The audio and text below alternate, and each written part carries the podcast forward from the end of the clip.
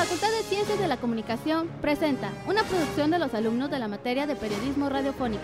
Kennedy, los hechos.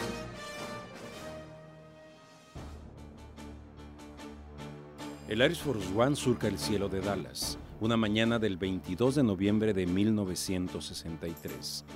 Tras un vuelo relámpago aterriza en el aeropuerto Dallas, proveniente de Fort Worth, Texas. El presidente Kennedy visitaba esta ciudad con el objetivo de recaudar fondos para las próximas elecciones. La comitiva abandona el aeropuerto y se dirige hacia las calles de Dallas. En la limusina presidencial viajan, además del presidente y la señora Kennedy, el gobernador de Texas John Connally, con su esposa Nellie, los agentes del servicio secreto William Greer y Roy Kellerman. La comitiva circula por las calles de Dallas. La gente se junta en las aceras. La limusina disminuye la velocidad para que el presidente salude a la gente. Hola, hola. Gracias por venir. Hola. John, hay demasiadas personas. Sí, querida. No esperaba tan buena respuesta. Se observan muchas ventanas abiertas, lo que es una grave falta de seguridad, mucho más teniendo en cuenta que Dallas era una ciudad hostil para el presidente Kennedy. Hola, señor presidente. John, ¿qué te ocurre? Está herido, rápido, llévenos al hospital. El presidente está herido. La confusión es enorme. La gente no sabe qué está ocurriendo. La limusina parece frenar y de repente acelera para dirigirse a toda velocidad hacia el hospital Parkland. Mientras tanto, en Delay Plaza, algunos espectadores se han echado al suelo, a la vez que otros suben corriendo hacia la parte alta del montículo de hierba. Las balas nos pasaron por encima. Vi que salieron de aquella loma, detrás de la cerca de hierba. Escuché un ruido fuerte que salía de aquella ventana en aquel edificio. Fue horrible. Le dieron en la cabeza, yo lo vi. Kennedy es ingresado en urgencias y se le intenta reanimar por todos los medios. Más tarde, Malcolm Kilduff, ayudante del secretario de prensa del presidente, anuncia oficialmente el trágico suceso. Encontraron tres balas. El gobernador Connally también ha resultado herido. El presidente fue llevado al hospital Parkland Memorial a 6 kilómetros del lugar.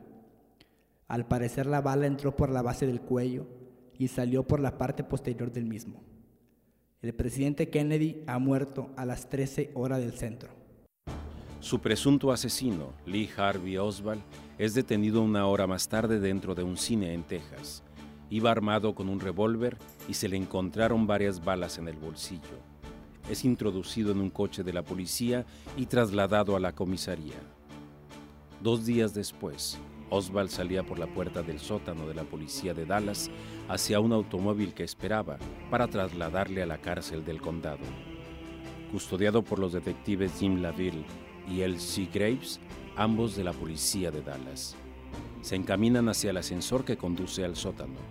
La puerta se abre y una multitud de fotógrafos y cámaras de televisión comienzan a abalanzarse sobre Oswald. ¿Qué tiene que decir en su defensa? Soy inocente, no sé de qué se me acusa. ¿Alguien le pagó para matarlo? ¿Tiene algún cómplice? ¿Por qué lo hizo? ¡Oswald! ¡Malnacido!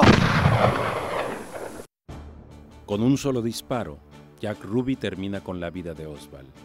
Es declarado muerto por los doctores del hospital Parkland, irónicamente el mismo lugar al que fue llevado el presidente Kennedy tan solo 48 horas antes. Fin de la historia. Fin de la posibilidad de conocer los hechos en la versión de uno de los actores principales.